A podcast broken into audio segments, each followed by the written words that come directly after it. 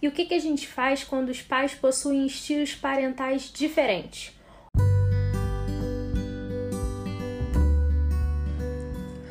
Oi, meus amores, eu sou Érica Brandão e esse é o podcast Educando Sem Culpa.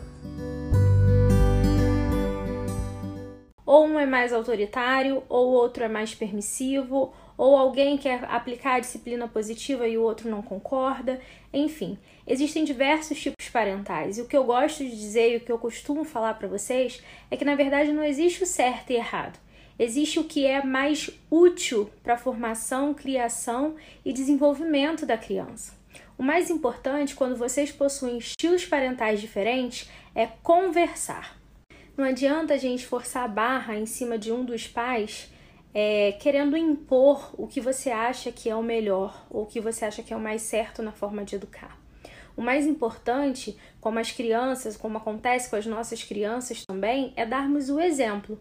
Então, se na sua cabeça, se para você, para sua família, disciplina positiva é um estilo parental que vale a pena, que funciona, que é o que você quer adotar, mas o seu companheiro, a sua companheira não aceita isso ou quer ser mais autoritário, ou quer ser mais permissivo, a melhor coisa a fazer é dar o exemplo.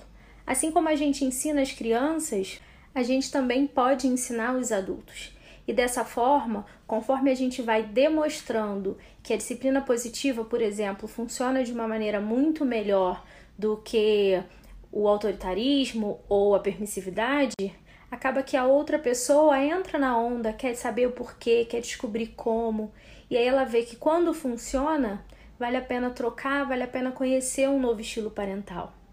Então, antes de brigar, antes de querer impor, dê o exemplo. Mostre por meio de ações, por meio das ferramentas. E se você ainda não sabe qual é o seu estilo parental, procure um educador parental. Assim você descobre a melhor forma de educar a sua família. Porque a disciplina positiva é para todo mundo, não só para as crianças.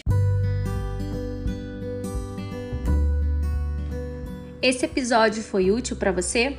Então compartilhe ele com alguém e eu te espero na próxima segunda. Beijinhos!